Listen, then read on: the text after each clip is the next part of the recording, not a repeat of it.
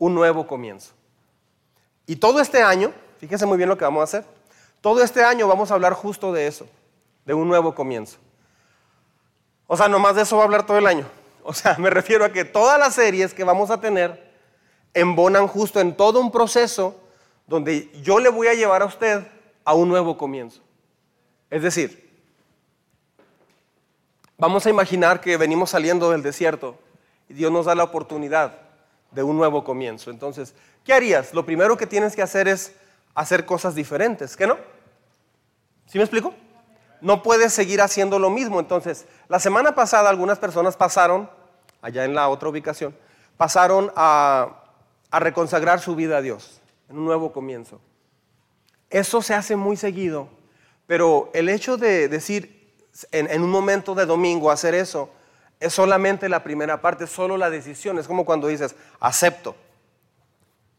Aceptas a Perla Leticia Morales Dorado como tu esposa para amarla, cuidarla y protegerla? Acepto. Cuando le preguntaron a Perla, todavía no acaba el pastor y ella estaba diciendo, sí acepto, claro que sí, sí acepto. Fue al revés.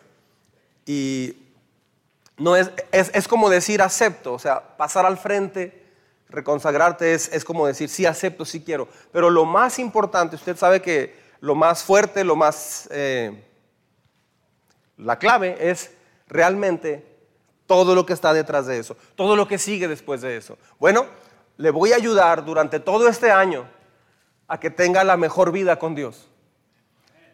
Mi meta, mi anhelo, mi petición y mi trabajo y mi esfuerzo como pastor de esta iglesia ah, es que usted pueda llegar a una vida plena con Dios.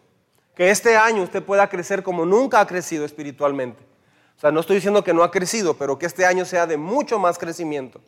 Que este año usted pueda desarrollar, crecer, aprender, quebrarse también, ah, fortalecerse, aprender y desaprender, practicar y, y reforzar en su vida todo lo que Dios dice. Amén. Entonces, eso es lo que vamos a hacer. ¿Por qué no oramos para comenzar entonces? Dios del cielo, te damos gracias por esta hermosa mañana, Señor, de este de este hermoso mes de marzo. Te damos gracias, Señor, porque nos has traído hasta aquí. Ya lo hemos dicho mucho, pero es que nos ha impresionado mucho la forma en cómo tú has hecho las cosas. Señor, oramos para que tú hables a nuestras vidas. Oramos para que quites toda distracción. En el nombre de Jesús te lo pedimos, Señor. Amén. Amén. Muy bien. Ah, esas imágenes son muy, muy fuertes, muy impresionantes. Son el resultado de temblores o terremotos que ocurrieron en diferentes partes del mundo. Recién fue en Turquía. Es, es, impresionante ver unas obras tan hermosas construidas y como esta, partida literalmente en dos. Miles y miles y miles murieron en Turquía y en Siria. Y eso acaba de pasar hace algunas semanas. ¿Cómo, cómo te explicas, cómo puedes eh, absorber esta información de estar dormido a las 2 de la madrugada y llega un temblor y sacude el lugar donde tú estás tan a gusto dormido, donde vives, donde has invertido en pintura, en adornar, puesto una sala, tantas cosas. Y miles de familias llegaron al punto de, de ver cómo sus casas se, derrumbaron y muchos ni siquiera lo vieron porque fallecieron instantáneamente. Rescataron una bebé que tenía cuatro días, eh, era una recién nacida. Y la rescataron después de cuatro días, pero estaba a cero grados porque había nevado unos días antes.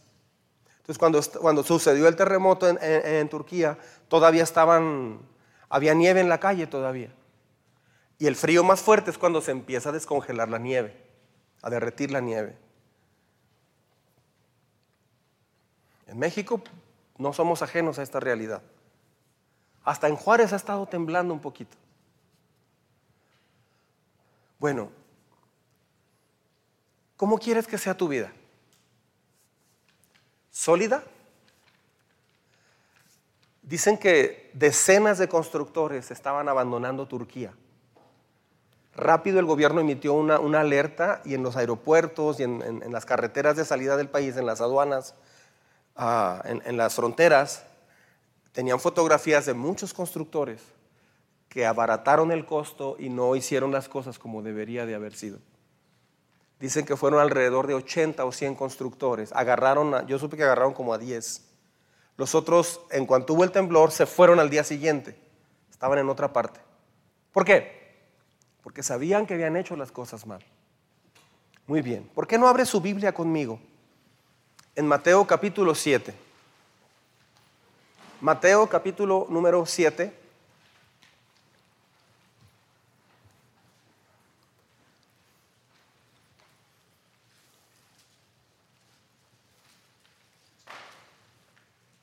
Sí, Mateo capítulo 7.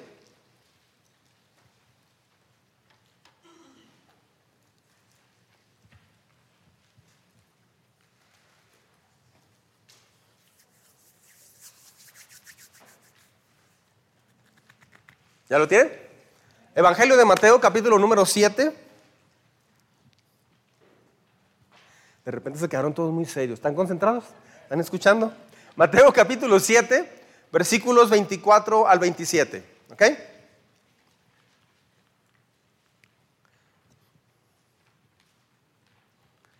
Voy a leer desde el verso 24. Mateo 7, verso 24. Dice, por tanto, todo el que me oye estas palabras y las pone en práctica, es como un hombre prudente que construyó su casa sobre la roca.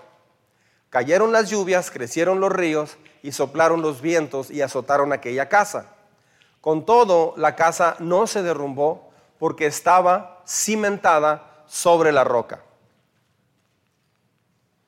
Pero todo el que me oye estas palabras y no las pone en práctica es como un hombre insensato que construyó su casa sobre la arena.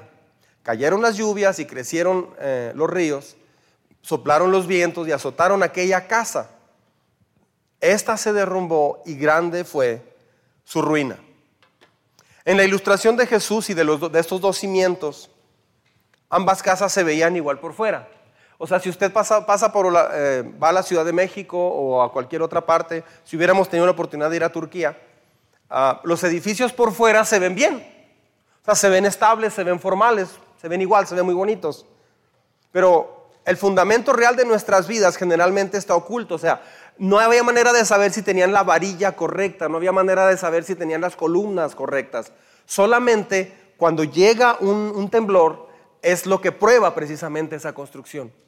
Hay muchas parejas, muchas familias que por fuera nos vemos bien, o sea, se ve todo bien, pero en realidad la prueba importante eh, sucede tarde o temprano y a veces si no hay un fundamento sólido en la vida, se va a derrumbar esa casa, tarde o temprano. Tarde o temprano. Hay matrimonios cristianos, familias cristianas que llegan a un punto de problemas muy graves. ¿Por qué? Porque nunca aprendieron a tener buena cimentación. O sea, pensaron que la buena cimentación era ir a la iglesia el domingo. Eso no es cimentación. Y necesito decirle esto porque lo amo y la amo mucho. Necesito decírselo. Nadie se lo va a decir. En la rotera no te lo van a decir. En la ilustración de Jesús se muestran dos, construcciones, habla de dos construcciones, una con buena cimentación eh, y otra con una cimentación sobre la arena. Ah, no sé si alguien ha ido a la playa alguna vez y ha hecho un castillito ahí en la arena. Es bien frustrante porque lo estás acabando y llega de repente una ola más grande y acaba con todo aquello. Pero cuando construyes sobre la roca, ahora mucha gente se confunde y dice, Ah, no, pero yo recibí a Jesucristo y Jesucristo es la roca. No, no se está refiriendo a construir habiendo recibido a Cristo. Eso no es. Note lo que dice. Pero todo el que me oye estas palabras, ¿y qué dice enseguida? Y no las pone en práctica. O sea, practicar lo que se escucha, eso es la roca. Poner en práctica lo que se escucha, lo que dice Dios, eso es lo que te va a formar. Eso es lo que va a cambiar tu vida, lo que va a cambiar mi vida. Muchas personas eh, en algún momento hemos escuchado la palabra de Dios, leído la Biblia, pero ah, pensamos que solo leer y nos hace reflexionar ya es lo suficiente. No, sigues construyendo sobre la arena. ¿Cómo tener un nuevo comienzo? Necesitas darte cuenta primero, porque yo lo amo, le estoy hablando de esto. necesita darse cuenta de que está construyendo sobre la arena cuando no está poniendo en práctica la Biblia. Hay personas que no consideran poner en práctica lo que aprenden de la Biblia. Solo, solo escuchan por sentir algo, algo bueno, reflexionar. Pero necesito decirle yo que eso es construir sobre la arena. Tarde o temprano su vida va a venir a destruirse. Me ha tocado ver jóvenes, adultos, hombres y mujeres, eh, personas que entran recién a trabajar y personas que están ya jubiladas. Me ha tocado ver que eh, van a la iglesia, escuchan, pero no, no consideran ponerlo en práctica. ¿Por qué? Porque piensan que solo venir, creo que se trae el contexto religioso. El contexto que tenemos como mexicanos es que ibas a, a la iglesia el domingo y saliendo de ahí hacías tu vida como si nada. Ese es el contexto religioso que se trae, pero eso es religión. Pero Dios nunca eh, habla de eso. Entonces Jesús aquí está hablando con mucha gente. Y él dice, si quieren tener una vida que no se derrumbe, necesitan decidir si van a ser un hombre, una persona sensata o insensata. ¿Me estoy explicando? Por ejemplo, uh,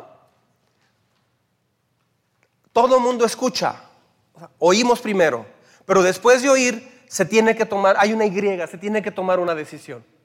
Y es muy bueno tomar esa decisión. Uh, el fundamento de nuestras vidas casi siempre está escondido, pero se muestra cuando hay tormentas. ¿Verdad que sí? ¿Se ha fijado en eso? O sea, se sabe que nuestra cimentación en la vida personal ah, está buena o mala hasta el momento cuando se pone la situación difícil, no cuando todo está, todo está tranquilo. En una familia no hay problema cuando se tiene trabajo, tienes donde vivir, eh, tienes para comer, tienes... A lo mejor no te sobra, pero tienes todo más o menos controlado. Ahí no hay problema. Pero cuando de pronto ambos se quedan sin trabajo, cuando te piden la casa o, te roban tu carro, que es el único que tienes, o, pasa algo, ahí es donde empieza a mostrarse qué es lo que somos. Cuando hay una enfermedad en la familia. La clave de este texto es el que me oye estas palabras, pero dice, y no las hace. Esa persona y no las pone en práctica. Entonces, hay personas que están esperando que Dios haga algo. Yo me he fijado que mucha gente está esperando que Dios haga algo en sus vidas, pero no están pero no están practicando lo que escuchan. Entonces, Dios no va a hacer nada a menos que usted haga lo que usted le toca hacer. Hoy le voy a decir realmente un diagnóstico bíblico de su vida para que podamos tener un nuevo comienzo con Dios.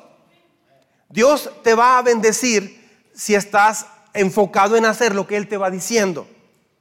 De veras, hay, hay, personas así que esperan que Dios haga algo, pero no están contemplando obedecer a Dios en nada. De veras, no lo están contemplando, no es parte de sus vidas. No, son, no, no se dejan corregir por Dios, no se dejan enseñar por Dios, no leen la Biblia, no están pensando tomar, tomar decisiones claras en su vida. ¿Por qué? Porque ellos son su propio Dios, ellos son su propio jefe. Y eso nos encanta hacerlo como seres humanos. Pero una persona así no es bendecida por Dios. Esa persona está construyendo sobre la arena. Son millones y millones de personas en América Latina que van a una iglesia como esta. Mucha gente. Pero es poco el porcentaje de personas que realmente está enfocado en poner en práctica esto. Ahora, usted dice, entonces ya no vengo o qué? Porque he venido, pero de pronto batallo para aplicar algunas cosas. Bueno, venir es mejor que no venir. Mucho mejor. Porque cuando escuchas, se empieza a remover tu, corazón, tu orgullo, tu, tu autosuficiencia, se empieza a quebrar. Claro que es mejor venir, pero si viene, pues aproveche. Ah, Jesús comenzó justo en este pasaje ah, enfatizando justo todo eso. Somos una iglesia enfocada en prevenir un desastre como este. Escuche bien lo que estoy diciendo. Somos una iglesia enfocada en prevenir. Yo soy un pastor, mi esposa y yo somos un matrimonio enfocados en prevenir, en ayudarle a prevenir que, esto, que esta catástrofe venga a sus vidas. Ah, se siente bien feo cuando me acuerdo una vez que casé a una pareja y como a los 7, 8 meses, este, me la encontré a ella en un lugar y me dice, ya nos separamos, pastor. No funcionó, pero muchas gracias, nos ayudaron mucho sus pláticas. Este, ¿Qué pasó? En realidad ellos sí, sí iban a la iglesia y escucharon unas pláticas prematrimoniales y todo eso, pero nunca tuvieron en su corazón el anhelo de poner en práctica eso.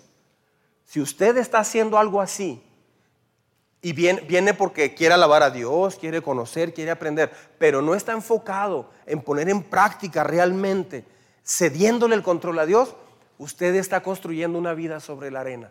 Y necesito que esto lo sepa muy bien. Ahora, le voy a enseñar cómo construir una vida sobre la roca. Eso es lo más importante. ¿sí? Algunos han pensado que somos muy... Algunos me han dicho, algunas personas, son pocos, pero me han dicho, usted es muy directo, ¿verdad? Es que quiero ayudarle muy directamente. No quiero decir, no, no, mire, o sea, más o menos llévala, tranquila. Este, problemas en la familia, pues mira, siempre hay problemas. Y siempre va a haber problemas. Caray, no te presiones, relájate. Ah, a veces nos enojamos. Una persona así me dijo una vez, era un pastor. Mira, a veces uno se enoja, a veces uno tiene problemas tremendos y la cosa es que no suba tan, es como una espuma de, de así como una espuma de jabón que va subiendo. La cosa es no dejar que se derrame de plano. Sí, se levanta el enojo y cosas así, pero no dejes que eso te, eh, abarque mucho tu vida. No, yo no le voy a decir eso, porque eso no te va a ayudar. Ah, si yo le dijera, en alguna oportunidad le, hace la Biblia, en alguna chance ore, eso yo lo haría si yo fuera un mal pastor. Pero yo no quiero ser un mal pastor. Durante este año le voy a llevar domingo a domingo a un nuevo comienzo. Allá es a donde yo le voy a llevar a un nuevo comienzo. Es lo que estamos orando mi esposa y yo. Es lo que estamos orando como iglesia. Quiero llevarle a un nuevo comienzo. Ah, así nació esta iglesia, de hecho, con ese propósito. Una de las cosas que Dios primero quiere hacer es trabajar en tus cimientos. Diga conmigo, cimientos. ¿Sabe cuáles son nuestros cimientos? ¿Sabe a, qué se le llama cimentación? O sea, cuando Dios quiere traer un nuevo comienzo, lo primero que revisas es la cimentación. ¿Sí? Muchas generaciones, muchas personas sucumben, acaban mal porque no tienen buena cimentación. De hecho, es bien curioso, lo que más se tarda es la cimentación. Ahí por donde vivimos en la prolongación ejército, aquí, aquí, luego, luego. Este, en la prolongación ejército hicieron una oficina que cambia de color, así muy interesante, verde y luego color ladrillo. Y yo, yo me fijé que duraron como unos cinco meses haciendo la pura cimentación.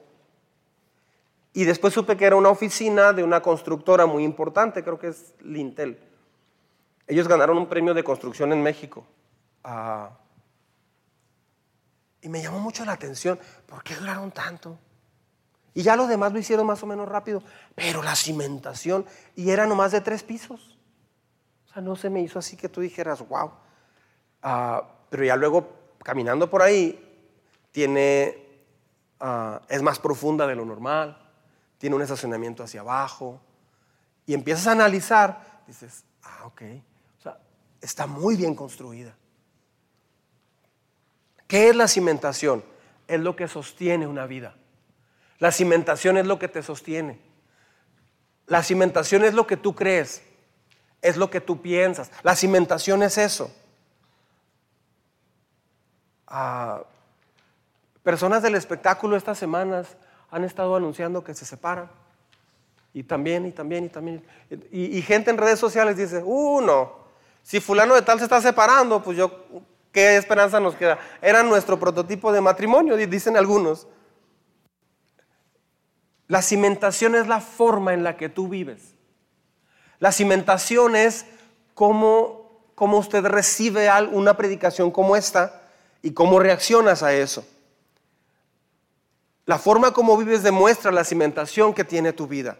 Si usted se desanima, se deprime, es porque tiene una cimentación no muy buena. Ahora, ¿dónde comienza tu cimentación? O sea, ¿cuál es la parte que, que importa aquí? ¿Sí? Aquí va. Leemos en voz alta. Toda la cimentación de tu vida comienza con lo que piensas. O sea, toda la cimentación de nuestras vidas comienza con lo que pensamos. ¿Sabía eso? Muchos piensan que comienza con el trabajo. Muchos piensan que una buena cimentación es tener una buena educación. No, yo quiero darle a mi hijo una buena educación para que, para que le vaya muy bien. No, eh, en, realidad la educación te va a ayudar en un trabajo, pero nada más, en algunas otras cosas. Pero si quieres un cambio duradero, necesitas trabajar en una cosa muy importante, en qué es lo que piensas regularmente. O sea, cuando usted está teniendo una discusión, una, diferencia con alguien en el trabajo o, en, la familia o con su pareja, la manera en cómo usted está pensando mientras está platicando, eso demuestra cuál es tu cimentación. ¿Sí me explico? O sea, eh, si quieres tener un cambio duradero en tu vida, necesitas aprender a hacer una cosa, enfocar tu mente, tus pensamientos. Muchas personas dicen, es que el diablo anda suelto, pastor. Siempre ha andado suelto, no, lo amarran durante mil años. Anda suelto, sí, siempre ha andado suelto es que me pone pensamientos muy feos. Ah, ¿Y cómo te los pone? Pues todo el día, toda la semana, todo el mes, ahí me trae. Mira, mira, nomás tu pareja anda así, así. Ahí me trae. Digo, ¿y, si es el diablo o eres tú? O sea, aquí está el problema. Mucha atención. Nuestras mentes controlan todo sobre nosotros. Ese es el problema. Uh, Nuestros pensamientos influyen en nuestros sentimientos. O sea, la primera parte es que nuestras mentes controlan todo de nuestra vida.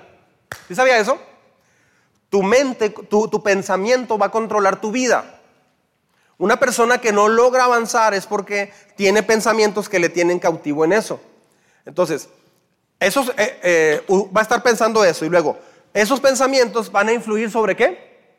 Sobre tus sentimientos te sientes de tal forma porque estás pensando en algo. Entonces los sentimientos son el resultado de lo que piensas.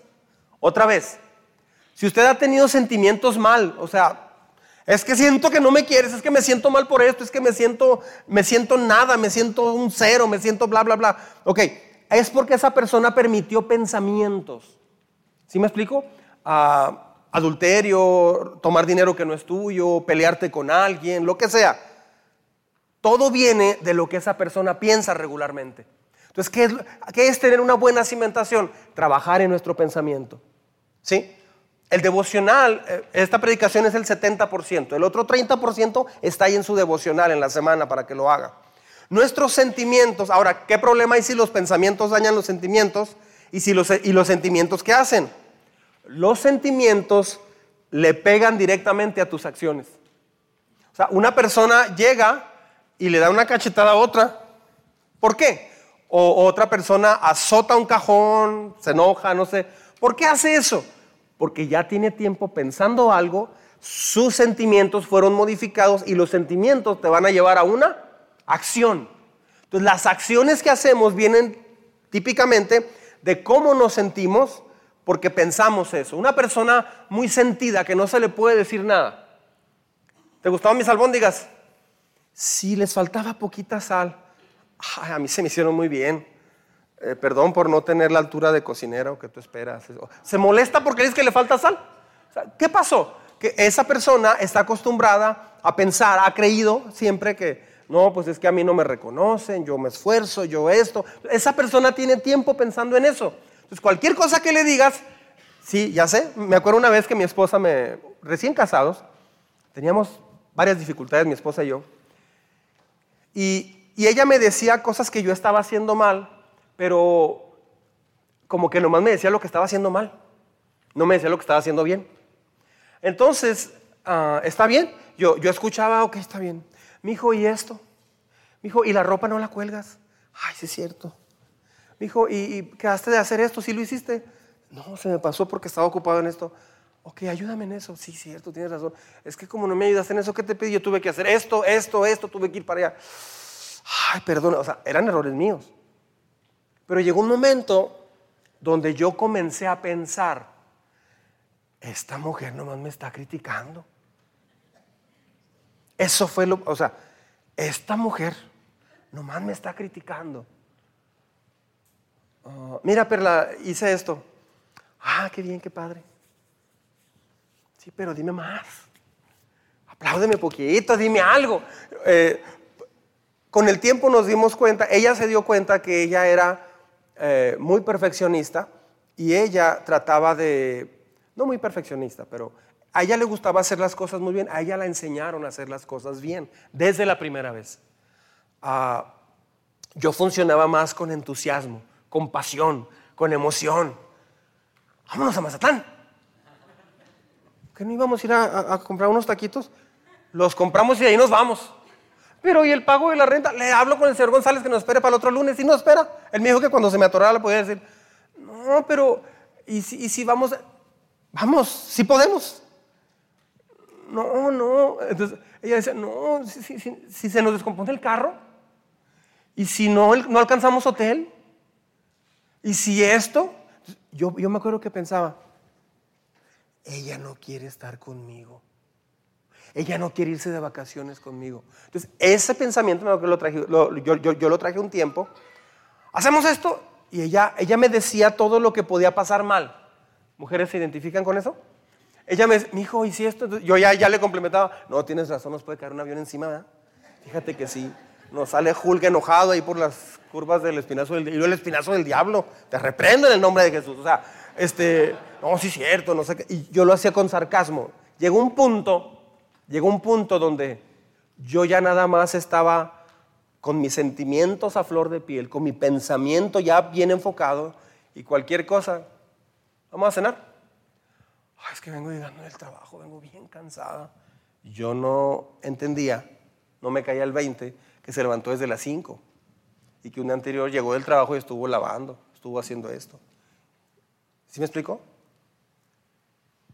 Y en cuanto dijo, no, está bien, yo sé que no quieres, sé que no te interesa, ya me voy pues. Y me fui a caminar. Cuando regresé me decía, ¿cómo llegaste a esa conclusión? ¿Ya me estoy explicando? En mi mente tuve pensamientos y esos pensamientos me llevaron a tener sentimientos. Y esos sentimientos me llevaron a actuar de tal forma. Entonces, ¿dónde empieza una persona peleonera? ¿Dónde empieza una persona que se siente por todo, que, no acepta que se le corrija? Porque hay gente que no acepta que se le corrija. ¿Dónde empieza todo eso? En su pensamiento. No, yo hice las cosas bien. Hay gente que le dices, ah, mira, es que esto hay que cambiarlo así. Es que a mí no me dijeron eso. se empieza a defender. Yo hice lo que me dijeron. Yo no me equivoqué. O sea, se enoja. Espérate, un error lo comete cualquiera. Pero no fue mi error. ¿Qué hay detrás de esa molestia? Porque qué problema es que te corrijan.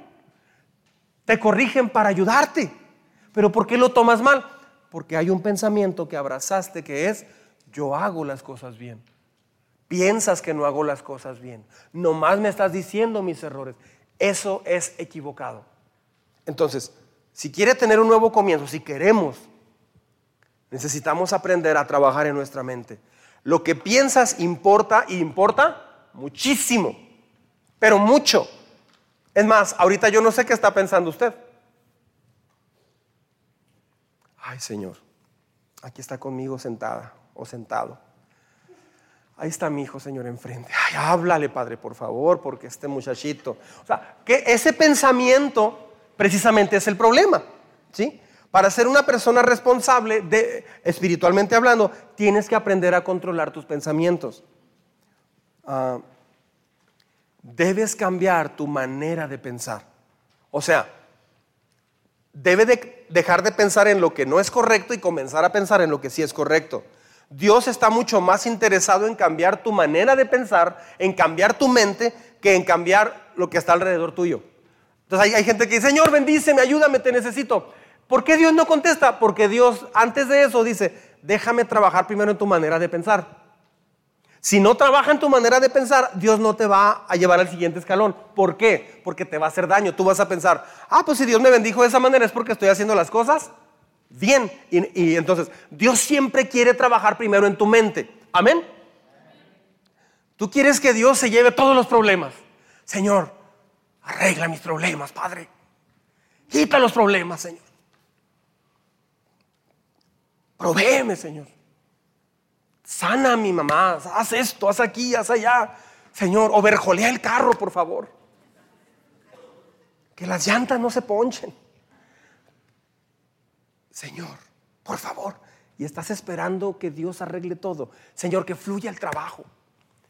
Dios no está enfocado en nada de eso. Dios dice, ok, vamos a trabajar primero en ¿Qué piensas cuando las cosas no salen como tú esperas? Tu manera de pensar, ¿qué demuestra? Si realmente confías en Dios o no. Dijo un pastor en Nueva York, un, pastor dijo, tenía tremendos problemas y dije, las cosas podrían estar peor. Así es que confía en Dios. Y las cosas se pusieron peor. o sea, a veces sucede. Alguien te dice, mira, las cosas podrían estar peor. ¿Y si se ponen peor? Dios quiere trabajar, no estoy siendo este, así masoquista, no, no, pero Dios quiere trabajar primero en tu manera de reaccionar, pero antes de eso está en tu manera de pensar. ¿Cómo usted piensa cuando, se, cuando no tiene recursos, trabajo o lo que sea? ¿Cómo piensas? Ahora, cuando llegue el trabajo, ¿cómo piensas? Recuerdo que había una persona, Polo lo conoce, una persona que que la reunión de hombres de oración decía, que Dios me provea trabajo porque no tengo, y ahí estaba en las reuniones de oración el miércoles siempre.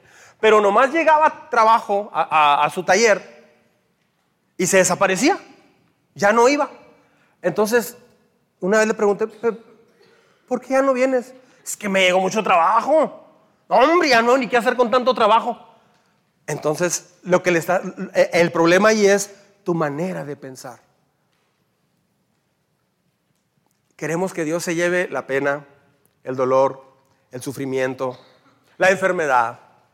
Hay gente que, yo le he escuchado decir, quita la tristeza, Señor, quita la tristeza. Pero Dios quiere trabajar en ti primero, porque la tristeza es el resultado de lo que tú pensaste tiempo atrás. Tienes ya varias horas o, varios días pensando en algo triste. Por eso tu sentimiento es de depresión o de desánimo. Hasta que tu pensamiento comience a cambiar, Dios te va a empezar a llevar a otro escaloncito. Ahora, uh, ¿por qué es crucial tu mente para tener un nuevo comienzo? Es buena pregunta, ¿no? ¿Por qué es crucial tu mente, tu forma de pensar? Yo no sé lo que usted esté pasando en detalle en su vida, pero esto es fundamental para poder enfrentar cualquier cosa que venga a su vida. Un nuevo comienzo, o sea, ¿por qué la gente se derrumba? Porque no estaba preparado en su manera de pensar. Te derrumbas porque tú aceptas ese pensamiento, te deprimes, todo me sale mal, todo mal, todo mal, nada bien, Dios no me escucha, Dios está lejos, bendice a otros y a mí no. Y entonces no necesito a Dios, estoy muy ocupado, pero Señor, pues en lo que puedo aquí estoy. No, Dios está esperando que te entregues a Él completamente. Cuando usted decide eh, por encima de lo que esté pasando, poner a Dios en el centro de su vida y obedecerlo, entonces tu manera de pensar va a ser madura no vas a necesitar nuevos comienzos. Pero el nuevo comienzo a veces se necesita porque comenzamos a abrazar pensamientos incorrectos. Entonces, le voy a dar tres razones sencillas de por qué es crucial eh, cuidar tu mente, o sea, eh, para tu mente tener un nuevo comienzo. O sea, ¿por qué es crucial? Número uno, porque tu vida es dirigida y controlada por lo que piensas. Nada más por eso, híjole. ¿Puede leer conmigo en voz alta? Ah, tal vez se tenga que torcer poquito su, cabeza, pero ayúdenos, ¿ok? Estamos ensayando en este domingo al cabo. Juntos, tu vida es dirigida y controlada por lo que piensas. ¿Se da cuenta de lo que acabamos de leer? Mire lo que dice Proverbios 4:23. Sobre todas las cosas, cuida tu corazón porque este determina el rumbo de tu vida. Órale. O sea, dice la Biblia que lo que tú piensas, lo que está en tu corazón, va a determinar el rumbo de tu vida. Entonces, mucha gente dice, yo quiero tener una vida con Dios, quiero esto, pero en la semana no cuidan su pensamiento. Tenemos que aprender a cuidar nuestro pensamiento. El pensamiento es influido por muchas cosas. Tus pensamientos tienen una increíble habilidad para controlar tu vida, para bien o para mal. Por ejemplo, tal vez aceptes pensamientos como no valgo nada, no importo, todo me sale mal. Si aceptas ese pensamiento y si, se queda con ese pensamiento usted, a nadie le importo, así va a estar su vida, en realidad.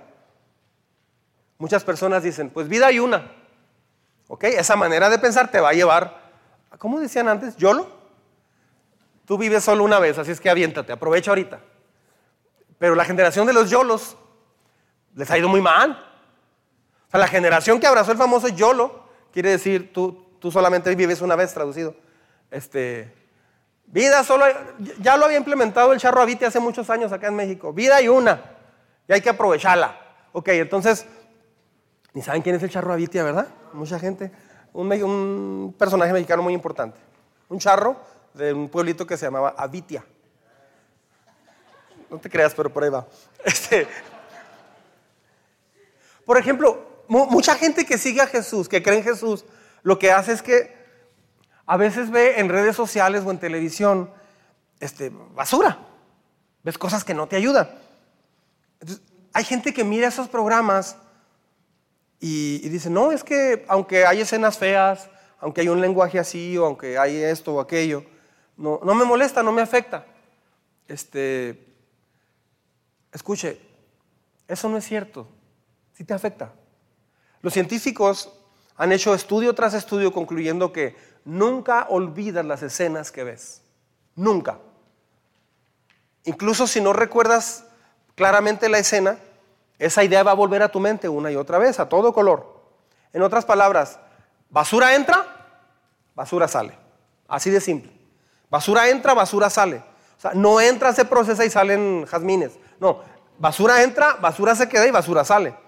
De hecho, cuando el entretenimiento basura ya no te molesta, esa es una luz roja de advertencia que te está diciendo, ya estás llegando al límite. ¿Por qué? Porque no te incomoda ver cualquier cosa, oír cualquier música que, hable de cosas así bien impresionantes. Yo me he fijado que, eh, por ejemplo, la, música de, reggaetón, este, cada vez se, ve como algo más normal. No, nunca me, imaginé, yo cuando era joven, que... Ah, mujeres, o sea, cuando yo era joven, nunca me imaginé que íbamos a llegar al punto donde jovencitas iban a estar bailando una canción donde se hablaba de que las eh, de que tenían relaciones sexuales con ellas, pero de, una manera tan vulgar, pero ellas bailando como si nada. Ahí están. O sea, este, o sea, dices, ¿qué, onda? Pero ellas están bailando como si nada. Y, el otro ahí comiéndosela con los ojos. O sea, este, y justo aquí estoy, ¿eh? acomodado donde pasa. Este, ¿cómo, cómo, estuvo eso? Uno de los cuando ya no te incomoda nada de eso, hay algo de fondo que has dejado que crezca dentro de ti y te está acabando poco a poco. ¿Por qué? Estás aceptando una manera de pensar. Uno de los mejores trucos de Satanás, aquí voy a descubrirlo. Uno de los mejores trucos de Satanás para traerte a un estilo de vida pecaminoso es ponértelo como algo divertido. Por eso en la televisión o en las películas, el comportamiento equivocado, desviado, una, actitud pecaminosa, no sé, comienza siempre con una situación de comedia. Ah, si Satanás puede hacerte reír de algo que es pecaminoso, ya perdiste la batalla. Es más, o sea, hay, gente inclusive que se molesta porque su hijo o alguien va a la iglesia y da una ofrenda, un diezmo. Pero ellos no tienen problema en, ir a oír a un cómico y pagar un dineral para oír a un cómico que va a hablar puras vulgaridades. No tienen problema, o sea, eso, eso está bien, pero que mi hijo vaya o que alguien más vaya a, una iglesia y luego que, que, haya de dinero y todo eso, eso les molesta a algunas personas, pero ellos no tienen problema si su hijo va y paga un dineral y está en VIP, no sé, para escuchar a alguien que está hablando puras cosas feas. Si Satanás puede hacerte reír con algo que es pecaminoso, ya perdiste la batalla. Ojo con eso. Ah, hay videos, hay memes, TikTok, no sé, que eh, llega un momento donde te van atrapando poco a poco y ya no sientes la diferencia entre lo que, estás, lo que te está haciendo reír o no. A veces hasta te ríes de, cómo una persona dice, dice majaderías, porque hay gente que les dice hasta con gracia, dicen muchos y, te, da risa, pero eso te va atrapando poco a poco. Esa es una estrategia que el diablo está usando. Ah, entonces, tu mente, tu vida es dirigida y controlada por lo que piensas. ¿Había pensado eso alguna vez usted? Todo lo que tú piensas es a donde te va a llevar tu vida. Tu vida es dirigida, el timón es tu pensamiento. Por eso es clave trabajar en tu pensamiento. Tiene que aprender a detectar, el devocional de esta semana está enfocado a ayudarle a detectar cuáles pensamientos no son correctos y, cómo reemplazarlos. Sí, punto número dos. ¿Está conmigo? Juntos, por favor. Tu mente es el campo de batalla para el pecado. Tu mente es el campo de batalla para el pecado. Ah, vamos a leer aquí un texto. ¿Sí? ¿Se alcanza a ver? Dice, luego añadió, es Marcos 7, 20 al 23. Dice, lo que sale de la persona es lo que la contamina, porque de dentro del corazón humano salen qué? Los malos pensamientos. ¿Sí está conmigo?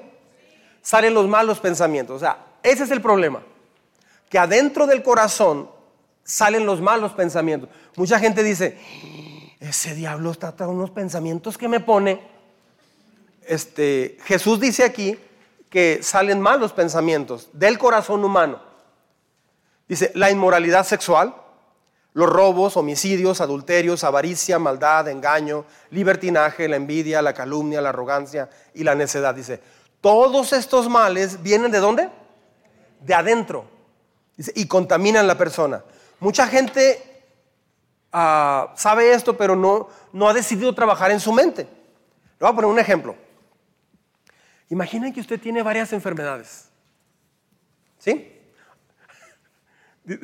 Alguien dice, ay no, Señor, líbrame, Padre, no. Eso es, un ejemplo. Imagínense que tiene 15 enfermedades. Bueno, hoy es domingo, ¿verdad? 10 enfermedades. Está más, más, más tranquilo. Y gran parte de esas enfermedades tienen que ver con lo que usted come. Tiene mucho que ver lo que usted come. De hecho, la comida es lo que principalmente provoca muchas enfermedades en, nuestros, en nuestra vida. Imagínese usted que debe de comer diferente, pero usted no hace cambios. Usted se inscribe en una clase con el doctor González para nutrición, los viernes a las 8 de la mañana.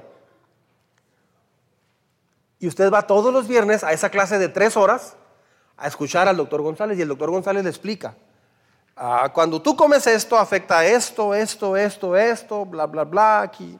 Te explica todo. Puede desencadenar en un cáncer, puede elevar tu azúcar, eleva tu, cortisol, eleva esto, pasa aquí, ah, etcétera, etcétera. ¡Wow!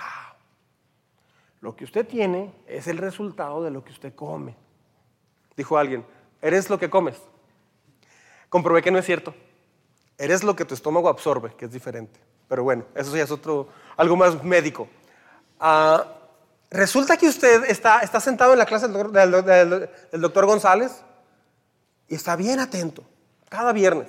Dijimos los viernes, ¿verdad? De 8 a 11 de la mañana. Y tiene mirada de, de analítico. Está analizando. Qué interesante. Y entonces llega Adrián González, hijo del doctor. Llega Adrián. ¿Usted viene seguido esta clase? Sí. Sí, sí, es que es muy importante lo que se está hablando aquí. ¿Tiene mucho inscrito aquí? Sí, como unos tres meses y medio, más o menos, cuatro meses. Qué padre. ¿Y cómo se ha sentido? Eh, eh, ¿Cómo? Sí, sí, con toda esta nueva manera de vivir, más saludable. ¿Cómo se ha sentido? Pues en realidad yo me he sentido igual. Ah, ¿no ha visto cambios? No, en realidad no. Ah, ¿No ha hecho cambios? Bueno, lo que pasa es que primero ahorita yo dije, todo este primer año voy a ir a escuchar nada más. O sea, yo todavía no estoy eh, poniendo en práctica todo, yo solamente estoy escuchando. Quiero ver si me convence. Este, pero tiene más de tres meses escuchando y no, no está haciendo lo que, lo que es No, ¿Y cómo se siente con eso? Pues me siento como mal, pues me siento culpable. ¿Por qué? Porque me estoy dando cuenta de todos los errores que he cometido. Y solo por mí, por mi culpa, por mi culpa, por mi culpa. O sea, solamente por mí. Pero, ¿y por qué no hace los cambios? Porque le digo que este año nomás voy a estar escuchando. ¿No entiende español? Entonces, pero me dice que se siente culpable. Sí, me siento culpable porque no he hecho los cambios y me estoy sintiendo mal físicamente. Me siento mal. Traigo la presión alta, traigo esto, traigo aquí, traigo allá. Traigo 670 de azúcar. Y, siempre he sido una persona muy dulce además. Pero traigo todo eso. Y me siento muy culpable porque me doy cuenta cuántos años eché a perder mi cuerpo. Oh. ¿Y no quiere hacer cambios de una vez? No. Pero se siente muy culpable. Que sí, hombre. Pero ya hice cambios en eso. En lo culpable, sí. Estoy yendo con un terapeuta para que me ayude con la culpabilidad.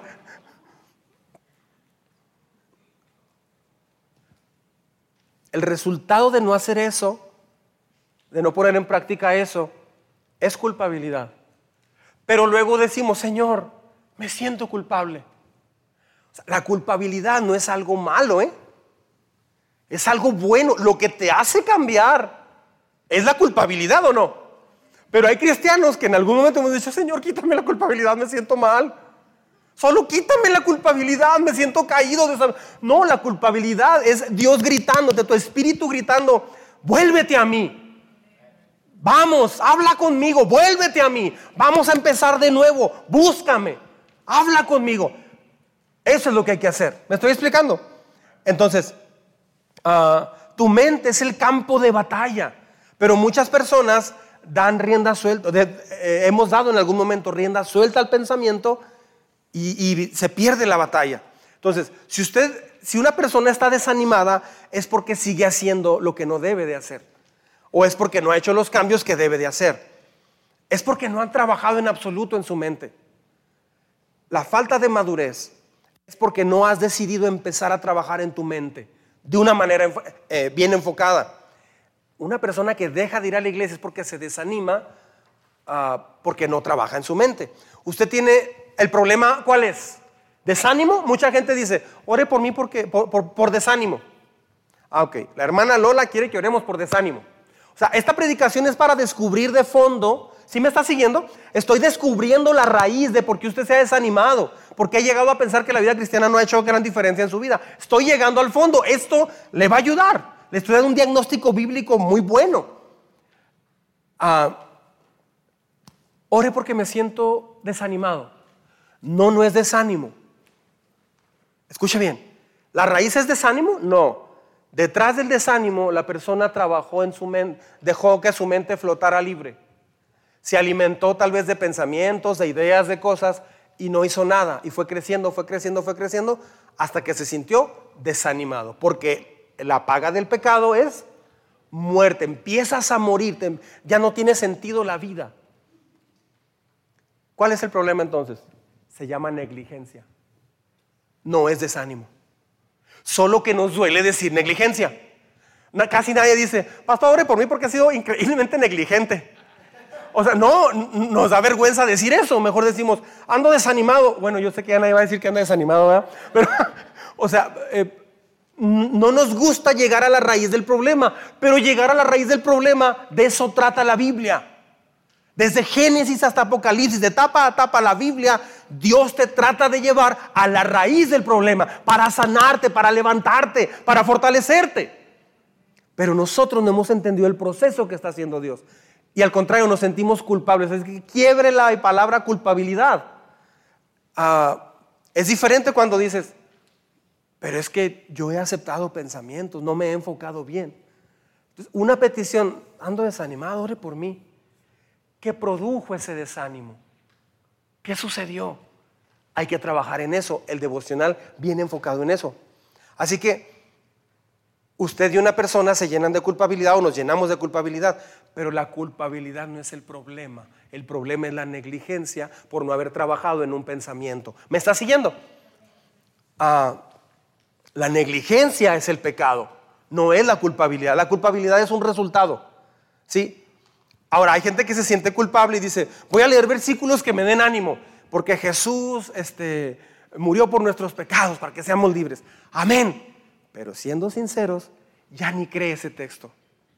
Señor, serán verdaderamente libres y brotará ríos de agua viva de su interior. No es cierto, Señor, me siento bien desanimado. Tú no me estás bendiciendo. Tiempo fuera. El problema es negligencia porque dejaste que creciera un pensamiento que no era el correcto. Lo que le estoy diciendo puede revolucionar su vida en días, en horas, de veras, si escucha con todo su corazón. Toda la tentación sucede en tu mente. Dijo Martín Lutero, no puede. Ahora quiero liberar un poquito aquí ahora sí que la culpabilidad. Todo. Todo, ah, de repente vienen pensamientos, híjole, ok, hay pensamientos que sí el diablo avienta como dardos, ¿eh? O sea, no todo lo que viene viene de su corazón. O sea, sí hay cosas que el diablo trata de, el diablo no sabe lo que piensas, pero sí, sí te puede poner pensamientos, pero tampoco le eche la culpa al diablo de todo. ¿Sí me explico? Ah, mire Romanos 7, 22 y 23 lo que dice. Lo leemos juntos, por favor. Dice, porque en lo íntimo de mi ser me deleito en la ley de Dios, pero me doy cuenta de que en los miembros de mi cuerpo hay otra ley, que es la ley del pecado. Esta ley lucha contra la ley de mi mente y me tiene cautivo. Una de las razones por las que a veces la gente se fatiga mentalmente es porque estás 24 horas al día luchando en tu mente. Es debilitante, e, e, es muy intenso. Satanás quiere tu mayor recurso, es tu mente. Satanás quiere tu mayor recurso. Se dice que Satanás hizo una subasta. Y mucha gente fue a la subasta que hizo el, diablo. Y en esa subasta había muchas cosas. Había un artefacto que se llamaba tristeza. Había otro artefacto que se llamaba culpabilidad. Había muchas cosas. Pero llamó la atención que uno estaba en una vitrina y se llamaba desánimo. Y le preguntaron a uno de los demonios que andaban allí, ¿y, esa herramienta que dice? Ah, esa, esa, esa se usa mucho. es una de las armas más fuertes que tenemos. ¿Cuánto cuesta? Era, era, era lo, más caro de todo. Nadie la pudo comprar porque era demasiado alto el precio. Y alguien dijo, ¿y por qué es tan cara el arma del desánimo?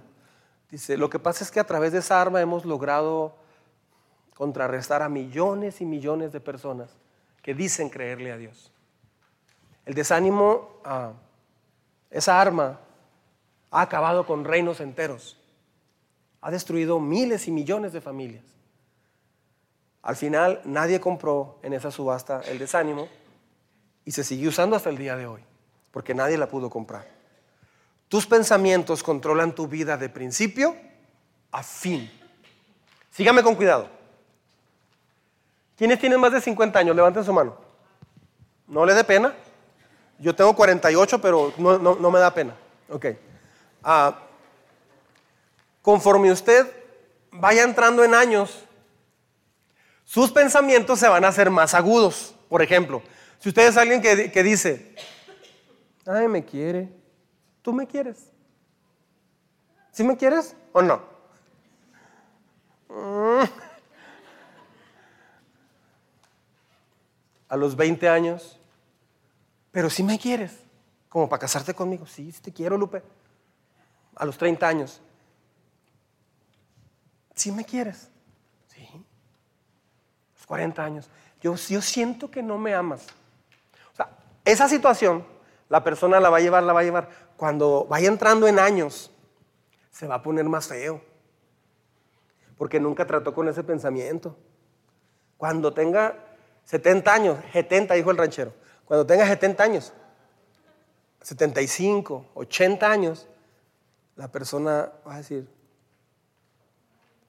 mis hijos, yo me di a mis hijos y solo vienen el 10 de mayo.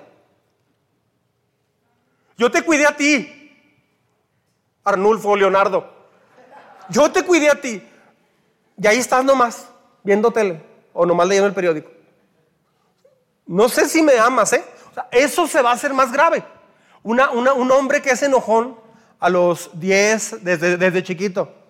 Este, uh, cuando empezamos la iglesia, a propósito de un cambio de iglesia, de un cambio de edificio, cuando empezamos la iglesia, ya lo he comentado, había un niño bien chiquito que se, no digo su nombre, y este, ya no viene aquí, pero cuando empezamos la iglesia ahí en la casa donde vivíamos, el niño era muy, muy hiperactivo, o sea, muy inquieto. Y en la noche la mamá nos platicó, no, dice, es que en la noche lo tengo que agarrar, lo llevo a su cama, lo tapo y le digo, hey, te duermes, ¿ok? te duermes. Y ya lo ponía, unos ojotes que tenía el niño así. Ya nomás se quedaba. Y dice, es que solamente así me hace caso. Pues un día llegó riéndose a la iglesia, inclusive ella, porque dice que este, ella estaba ya platicando y por algo al niño no lo dejaban dormir o algo así pasó. Y ella todavía estaba haciendo un trabajo de la escuela del niño y el niño no sabía lo que estaba pasando, estaba acabando un volcán o no sé qué trabajo de plastilina, no sé qué. Y llega el niño con la mamá y le dice, te memes, ok, te memes. O sea, me hablaba bien el niño, te memes, ok, te memes. ok, desde chiquito puede abrazar una conducta, ¿no? Y va siendo enojón. Se enoja, se enoja, se enoja, se enoja, se enoja. Se enoja cuando se casa.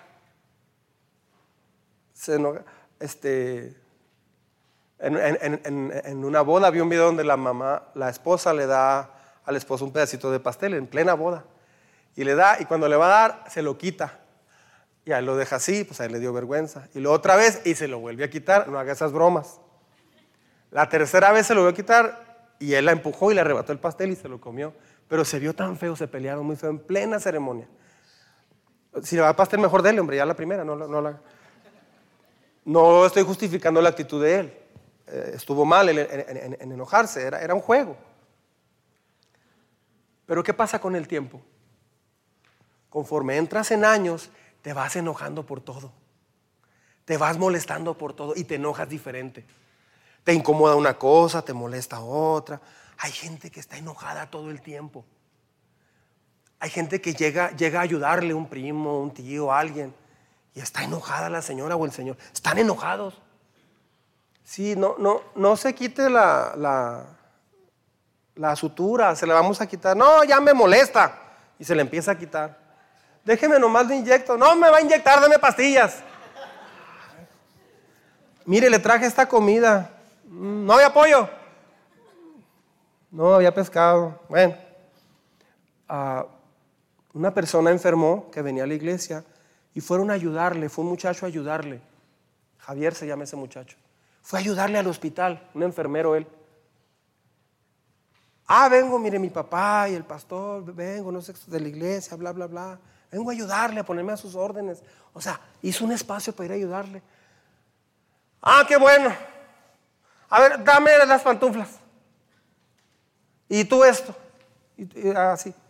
¿Qué me vas a inyectar? Ya tienes autorización. Ándale pues. Así. Cuando, cuando se llevó esta persona al baño, no sé a dónde fueron, dicen que los que estaban ahí en la habitación le dijeron a, este enfermero, ¡ay, ya que se lo lleven, ya no lo aguantamos! Se queja por todo, está peleando con todos, es tan difícil. Que, entonces, conforme entren años se va a poner más feo. Mejor trate ahorita. Porque de grande va a batallar mucho usted. Ya así con un bastón y todo. Va a batallar mucho. Mejor ahorita. Trate para que, para que no termine mal. ¿sí? Qué fascinante es ver a alguien ya muy entrado en años que batalla para caminar, pero que tiene un carácter afable. ¿Le gustaría ser así? A mí sí me gustaría. Sí me gustaría mucho. Ser un abuelo, si Dios lo permite, unos 18 nietos para empezar un, abuelo bonachón, un, abuelo Corintios 13. ¿Dicen amén? ¿Te gustaría ser un abuelo Corintios 13? O, un abuelo, no sé, ¿qué le gusta? Al estilo Juan Bautista, generación de víboras. O sea, que, es mejor un abuelo Corintios 13.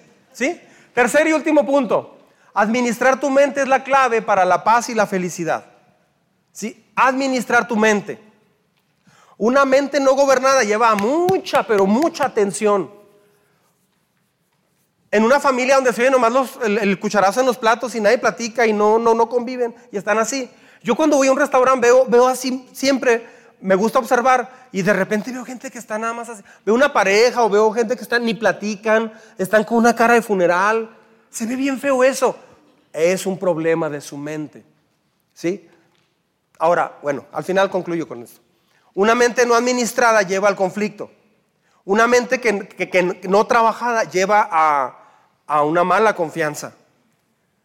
Una mente no administrada lleva mucho estrés. Cuando no tratas de controlar tu mente, tu mente te va a controlar a ti. Tus pensamientos te van a controlar. Mire lo que dice la Biblia en Romanos 8:6. ¿Lo lee conmigo, por favor? Ya voy terminando. Por lo tanto, Permitir que la naturaleza pecaminosa les controla la, mente lleva a la muerte. Pero permitir que el espíritu les controle la mente lleva a la vida y a la paz. Todo sucede en la mente. Todo sucede en la mente. ¿De qué llenas tu mente? ¿De qué la llenamos? Esta semana tenemos una muy buena oportunidad de comenzar a llenar o de seguir llenando nuestra mente de cosas buenas de las que Dios enseña. ¿Sí me explico? Póngase de pie, vamos a orar.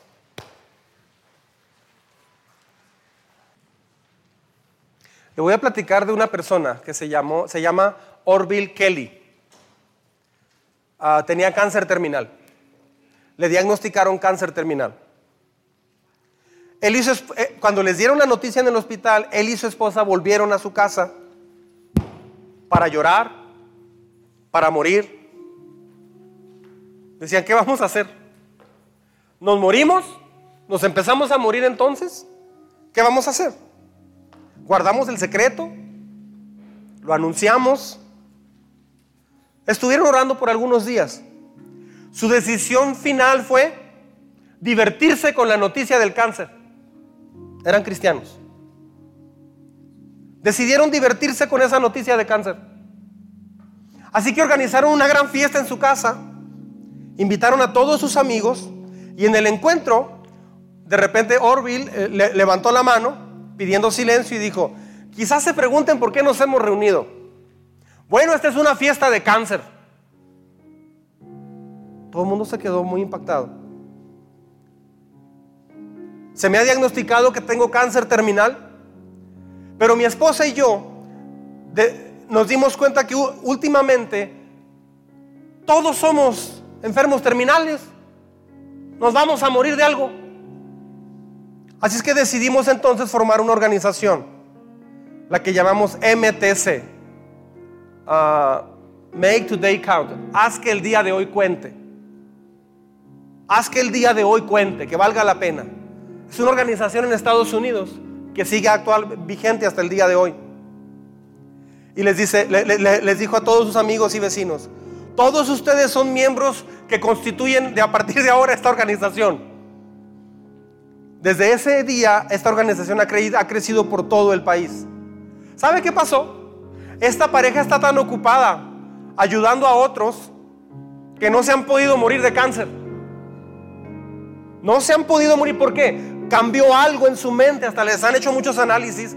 Porque tú deberías de haber muerto hace un año. Ya pasaron más de 8, 10, 9 años. ¿Por qué? Porque todo comenzó en la mente. Comenzaron a entender que había un propósito para el cual Dios los había llamado. No vieron esa noticia como algo desgarrador. Dijeron, de esto Dios va a sacar algo grande. De repente pasamos por etapas difíciles, problemas, desde la familia al trabajo, donde sea de ciertos planos donde no pasa nada, como la carretera de, de Jiménez a Torreón. En esa carretera hay, hay, letreros que dice, cuidado, no se duerma, algo así dice. Así dice, no se duerma.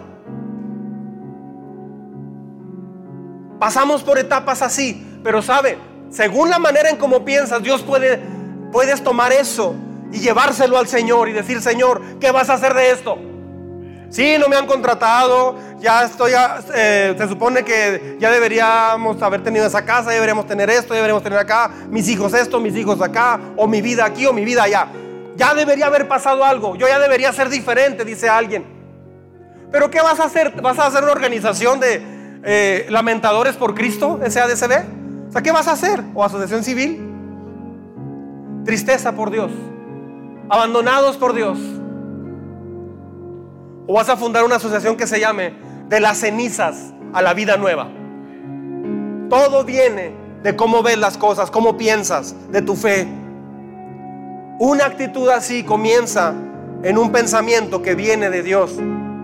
Así es que, iglesia, hay que ir a Dios para tener un nuevo comienzo. Hay que ir más que nunca. Hay que buscar más que nunca. Hay que orar más que nunca. Todos somos como la luna. Todos. Tenemos un lado iluminado y un lado oscuro, todos. No queremos que nadie vea nuestro lado oscuro. Simplemente escuchar la palabra de Dios no es suficiente. Es necesario ser hacedores. Tu vida puede encontrarse en un estado de caos debido a pensamientos erróneos. Si es así, lo más importante es que hoy comience a trabajar en eso. Amén. Vamos ahora. Vamos ahora. Señor, hoy hemos escuchado, hemos aprendido, Señor. Cuán importante, cuán crucial es el pensamiento. Parece que fuera la última frontera lo que pensamos. Nos enfocamos en lo que hablamos y en lo que hacemos, en cómo actuamos. Pero solo tú conoces el pensamiento. Hoy, Señor, hemos entendido que el pensamiento es la fuente de vida. A veces nos hemos acostumbrado a hablar y actuar aparentando algo que no va de acuerdo a cómo hemos pensado. Señor, a eso se le llama actuar. Eso es actuación. Yo no quiero ser actor, Señor.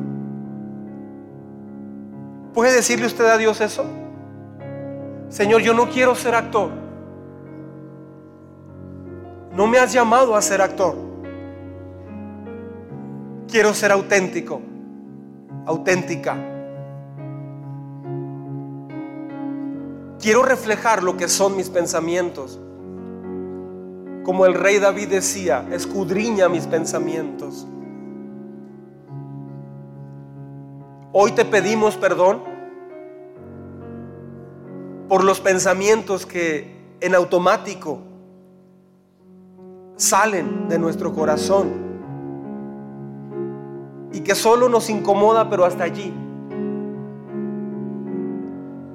No debe ser así, Señor. Si queremos un nuevo comienzo contigo, debemos de aprender a pensar diferente. Espíritu Santo, ayúdanos a partir de hoy a trabajar en esto.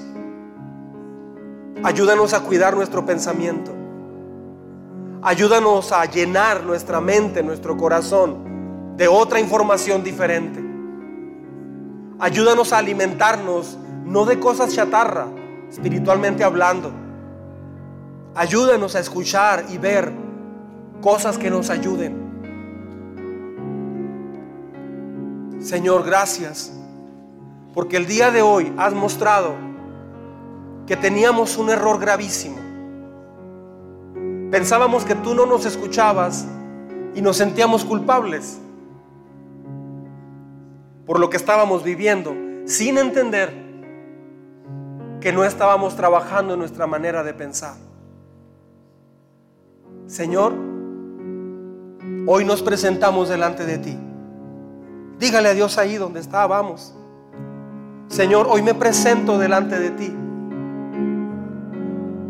Yo reconozco que lo que soy hoy es el resultado de mis pensamientos. La vida que tengo hoy o lo que he pasado es producto de mis pensamientos. Porque luego dieron a luz el pecado. O dieron a luz una buena decisión. Te necesitamos, Señor. Estamos aquí clamando a ti. Te necesitamos. Haz de nosotros una iglesia que sabe pensar en lo que te agrada, en lo puro, en lo noble, en lo bueno, en lo de buen nombre Ayúdanos. Ayúdame a entrar a un nuevo comienzo, Señor. Ayúdame a trabajar en esta área muchas veces descuidada. Gracias porque yo estoy seguro que hoy me hablaste. Dígale a Dios, vamos. Hoy me estás dando un mensaje que me permite darme cuenta de por qué me han pasado tantas cosas. O por qué he pasado por lo que he pasado mucho es mi pensamiento. Y a veces he puesto ese pensamiento como lo más importante en mi vida. Ya no va a ser así, Señor. mi pensamiento va a quedar sujeto a tu palabra. Porque no quiero pensar lo que yo quiera. Quiero aprender a pensar cosas que te agradan. Así es como tú sanas una vida. Así es como restauras una familia. Hoy entendí, Señor, que los problemas son resultado de mis pensamientos muchas veces. Pero gracias por desenmascarar ese engaño. Gracias por mostrarme esta gran verdad en mi vida. Ayúdame a ser diligente y cuidar mi pensamiento para ti. En pocos días sentiré tu Espíritu Santo a plenitud en mi vida. Aquí se cumplirá tu palabra cuando tú prometes que apenas empezaremos a orar y tú nos dirás, aquí estoy, heme aquí. A ti te agrada una persona que persevera en un pensamiento que te agrada a ti. Así se comienza de nuevo, Señor. Así lo dice tu palabra. Ayúdanos, Señor. Te necesitamos. Te necesitamos mucho, Señor.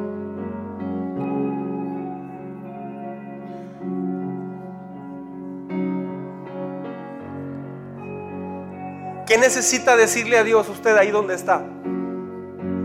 Tenga un momento allí con Dios, por favor. Ábrale su corazón a Dios. ¿Qué necesita decirle? De veras hice mi mejor esfuerzo por traer un mensaje de parte de Dios que nos diera un rumbo como iglesia, como familia, como personas. Pero necesitamos reconocer que no podemos en nosotros mismos. Necesitamos la fortaleza de Dios. Nadie puede poner esto en práctica por sí solo. Las armas que tenemos no deben ser carnales, humanas. Deben ser armas espirituales, poderosas en Dios, para destruir todo razonamiento altivo. Esa es la oración. Por eso hable con Dios ahí donde está. Dígale, Espíritu Santo, ven. Ven a mi vida, te necesito. Ven a mi corazón. Transforma mi vida. Ayúdame en este nuevo comienzo. Ayúdame en este borrón y cuenta nueva. Gracias Señor. Gracias Señor.